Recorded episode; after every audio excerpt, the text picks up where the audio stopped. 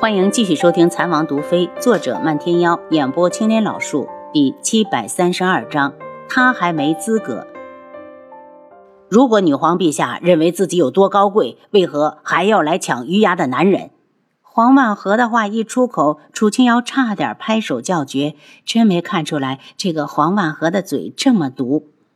北宫罗兰脸上青红交加，差点喷出一口老血。他指着黄万和，气急败坏的道。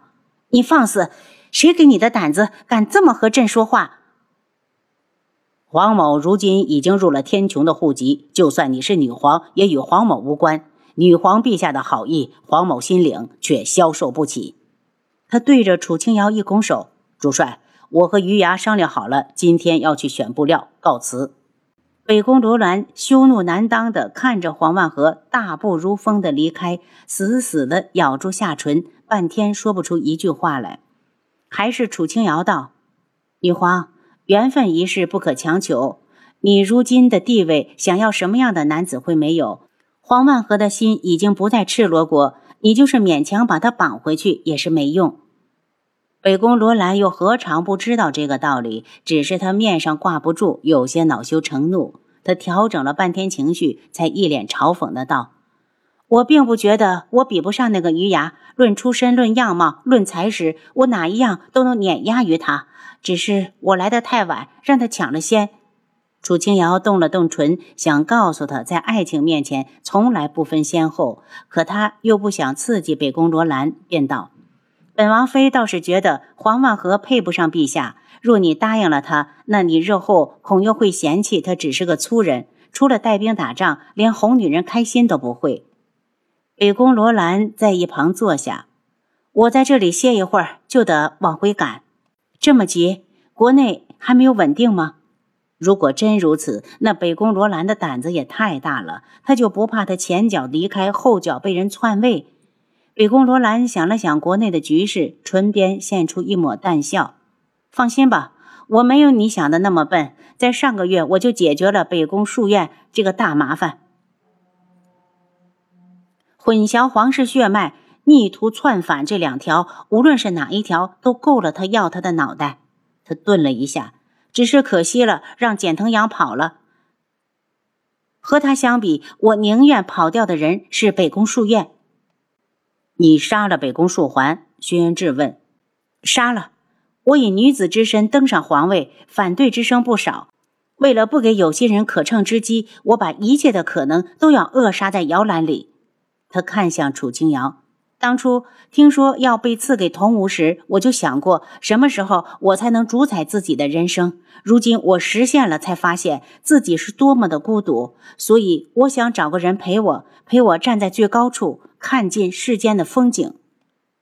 楚清瑶大概能理解他的心情，他道：“我曾经在书上看到过，有一个地方是女子为皇。”他励精图治，把国家治理得很好。只要你一直保持着一颗清明的心，赤罗国一定会永远的强盛。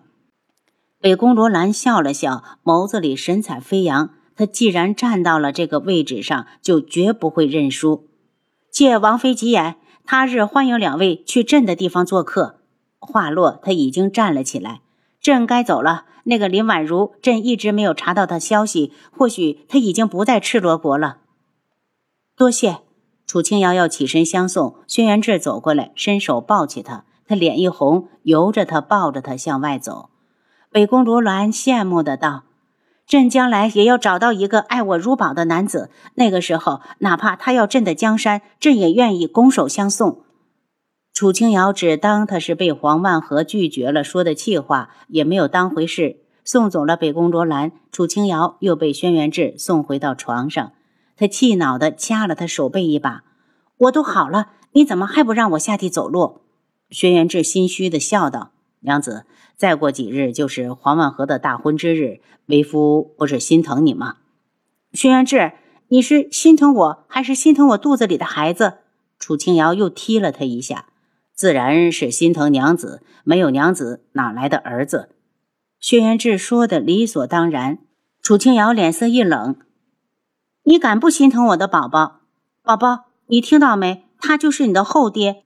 等你出生后，他要是敢嫌弃你，娘就带你离家出走。轩辕志哭笑不得的看着他，这女人一天天的想什么呢？这么好的妻子，他珍惜还来不及呢，怎么会不要？阿楚，这两天我就安排一下，然后去韩家把陈旭宇腹中的孩子的事解决了。到时候我和黄万和一起走。以后阿楚的肚子会一天比一天的大，他们得及早动身才行。是，你都答应交出暗军了，为何还要亲自跑这一趟？楚清瑶一直不解。轩辕志苦笑，暗军这些年都在他的手里，那些将士以他为首，唯命是从。如果他不过去解释一下，那些人绝不会信他会弃掉暗军，没准儿还以为是皇上的阴谋算计。双方很可能会兵戎相见，打个你死我活，这是他最不愿意看到的。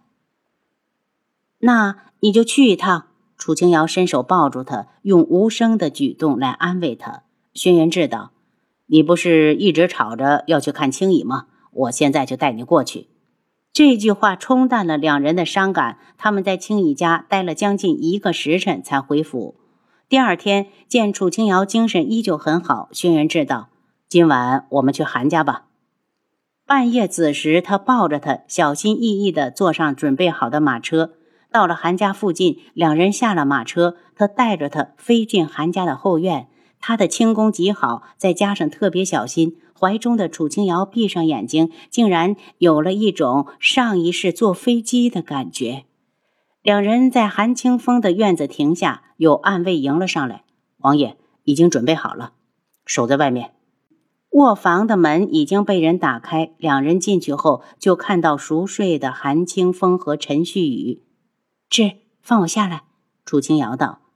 他在地上站稳后，对轩辕志道：“你出去吧，我一个人就能行。那你小心些，如果不行就叫我。”轩辕志知道他在做事的时候不喜欢有人围观，叮嘱了他一句，便去了外面。楚清瑶关上房门，消毒之后，又做了半天的准备工作。这才开始抽取羊水，势必又找开窗户，将屋内的消毒水的气味散去。临出屋时，又扯了几根韩清风的头发。见他出来了，轩辕志道：“都办妥了。”“嗯，回家。”轩辕志抱着他，不紧不慢地掠出韩家，在夜色下回到了王府。又过了几天，楚清瑶正在院子里晒太阳，忽然觉得头顶有阴影落下来。抬头就看到一片红云，她笑起来：“漫天妖，你怎么来了？丫头，听说你差点小产，是不是真的？”漫天妖不住地打量着他，眼中是不加掩饰的心疼。问完，他又自嘲的一笑：“丫头都没回独门参加他的婚礼，自然是真的。”随后，他眼神一冷：“陈茵茵，我漫天妖还没死，还轮不到你来欺负丫头。”他真以为你攀上了轩辕彻就能为所欲为了？他来之前已经去春风阁见过飘飘。漫天妖，我已经没事了，只是很抱歉没有去参加你和凤舞的婚礼。楚清瑶一脸的歉意。漫天妖上前来，不由分说的替他把脉，见胎相已经稳定，这才道：“听说陈茵茵已经不是皇后了。”“嗯，暂时已经不是。”我要让她这辈子都没资格再跟丫头你嚣张。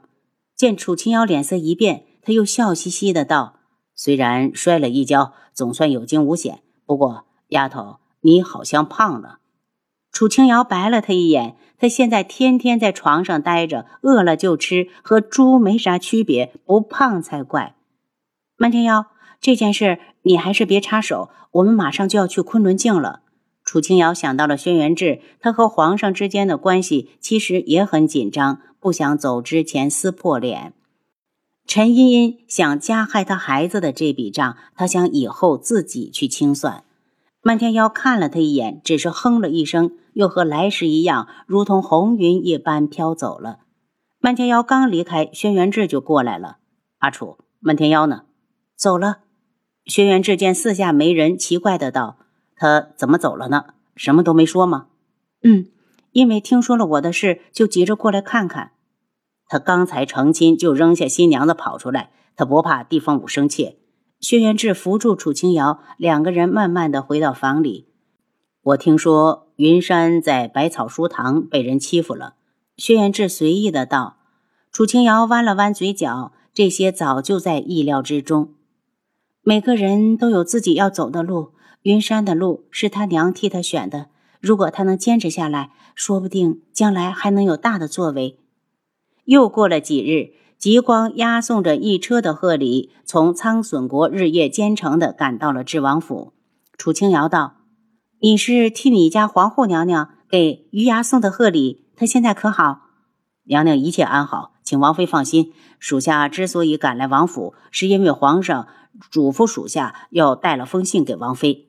极光将手上的信递过来，楚清瑶接过之后，他就忙着告辞去见余牙。见他捏着信半天没动，轩辕志道：“信是特意给你写的，怎么不看看？我猜。”可能与孙姨娘母子有关。楚清瑶也是这么想的，笑着把信拆开。信是云木亲笔所书。他说，在孙姨娘离开后，命人调查过，据说她是在见了一个陌生男子之后，才突然提出要回天穹的。